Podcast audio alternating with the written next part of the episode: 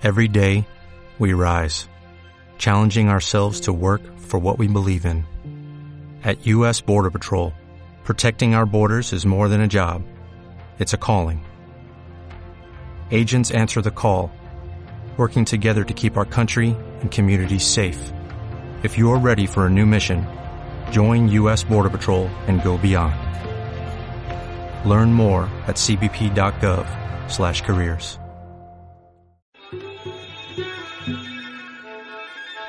La Agencia Radiofónica de Comunicación presenta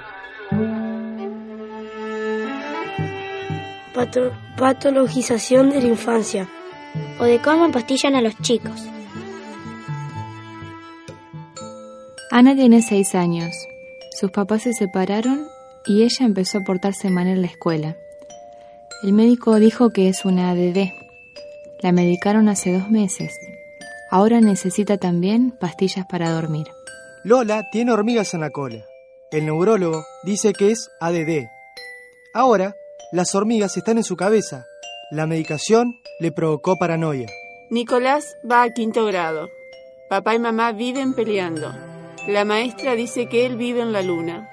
Lo medicaron. Ahora es buen alumno, pero le duele la cabeza y está siempre aislado. Matías era un chico problemático, hasta que el psiquiatra diagnosticó ADD y lo medicó. Matías sufrió un paro cardíaco. Ahora ya no molesta más. Lo primero que tenemos que hacer es preguntarnos qué le está pasando a estos niños, cuáles son las causas de estos sufrimientos. Posiblemente Ana, Nicolás, Lola y Matías nunca tuvieron problemas orgánicos. Solo sufrían dolores de vida, de esos que no se remedian con pastillitas mágicas. No es una enfermedad, es eh, una agrupación de características que en algunos casos son síntomas. De golpe es síntoma de alguien que tiene una menor agudeza visual. Entonces, de golpe es síntoma de alguien que tiene una hipoacusia. De golpe es síntoma de alguien que tiene una anemia. Una anemia provoca un déficit de atención, una anemia provoca un menor rendimiento. Entonces, el tema debe ser enfocado estudiando al chico, la historia, la familia. No se pueden hacer diagnósticos con un test que en el propio Estados Unidos ha sido invalidado por otros investigadores.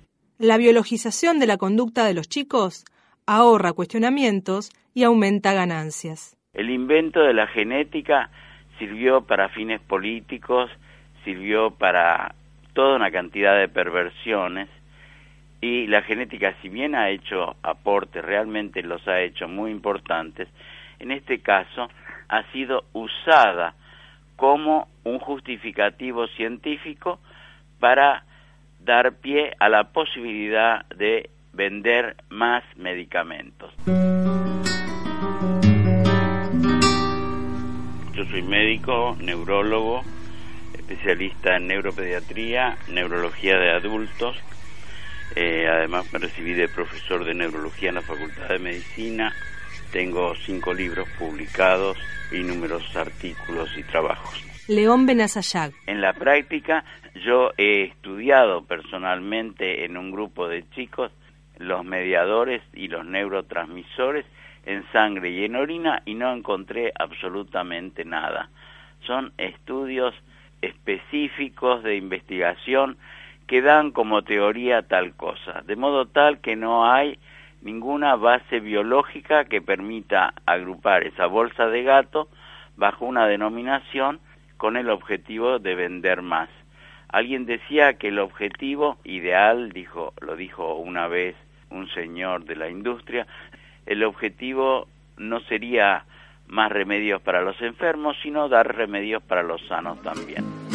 No rompas, no te toques, pórtate bien, lávate las manos, no grites, cállate, haz las tareas, no vuelvas tarde, habla correctamente, no toques eso, ordena tu cuarto, cuidado, no te caigas, no hables con la boca llena.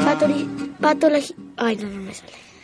patologización de la infancia o de cómo empastillan a los chicos. Los nuevos ingenieros del alma hacen sus cuentas en nuestras escuelas. Judith Rodríguez, psicopedagoga.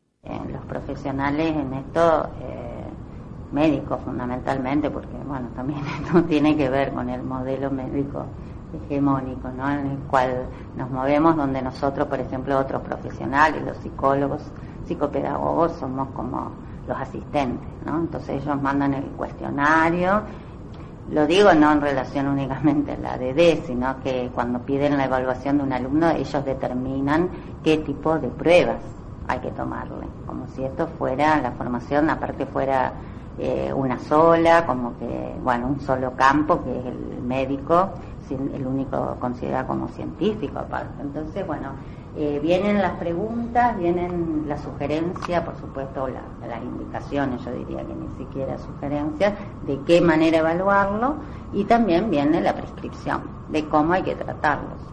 Y entonces ellos hacen sugerencias a los, a los docentes de que las actividades tienen que ser cortas, de, la ubicación del alumno en el aula, donde tiene que estar, bueno, una despersonalización, donde ya esto se convierte como en una especie de receta y uno tiene que seguir los pasos, ¿no? Terrible, lamentable. Pero bueno, así llega a la escuela que se levanta parece un tarambana, se cae de la cama, choca contra el sillón, toma el desayuno, vuelca como ninguno, nadie sabe qué pasa y es por culpa del amor. Más tarde en la escuela, él siempre se cuelga, está papando moscas mientras mira el pizarrón. Después en el recreo no juega un solo juego, nadie sabe qué pasa y es por culpa del amor. ¡Qué cabeza de chorlito!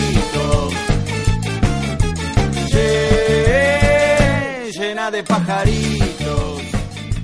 Cuidado, cabeza de cholito, que te van a medicar. Fue una realización de la Facultad de Ciencias de la Educación de Paraná.